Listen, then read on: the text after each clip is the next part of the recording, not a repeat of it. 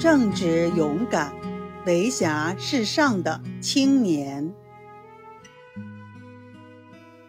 朱丹溪出身于书香门第，他的父亲是读书人，祖父是进士。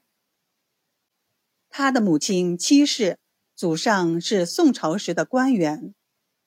虽然到了元朝，家道不行了，但是家教还是很严的。他对子女管教甚严。在这种严谨的教育下，朱丹溪苦读举子业，希望能够通过科举考取功名。可是，在他十五岁那年，他的父亲去世了。父亲的去世给他的打击很大，他搞不懂，为什么经过医生的治疗，父亲的病不但没有好，反而去世了。这个疑问困扰了他很久，直到多年以后，自己懂得了医术，才晓得是医生给误治了。这让他悲愤异常。没有了父亲，朱丹溪的肩上早早的扛起了家庭的重担。这个重担并没有使他学习中医，而是走向了一个偏激的方向。这个时候的朱丹溪开始变得上侠气。如果有人胆敢欺负自己的家族，他就一定会跳出来，必风怒电击的到政府的有关部门去告状。反正是一定要闹得天翻地覆。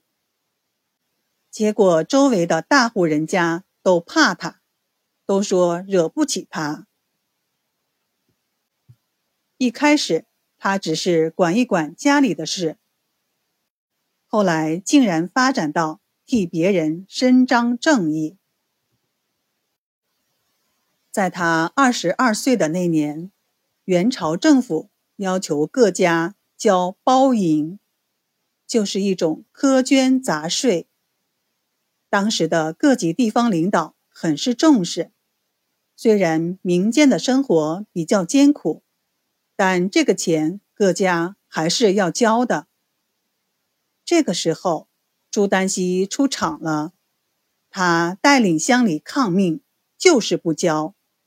郡守急了，就把他召了回来，呵斥他：“你小子胆大包天呐！敢跟政府作对，脑袋不想要了吗？”朱丹溪理直气壮地说：“您郡守是个大官。”脑袋当然很重要了，我也就是一介草民，脑袋并没有那么重要。这个包银如果形成制度，危害将会毒及子孙。如果您非要干这个坏事，那您干脆把我们家的财产，连房子带地都收上去吧，来顶替大家的钱算了。您看着办吧。郡守很是无奈。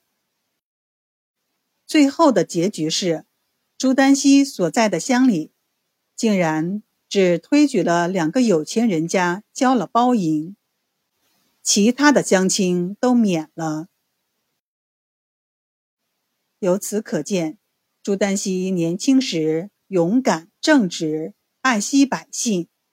敢做常人不敢做之事，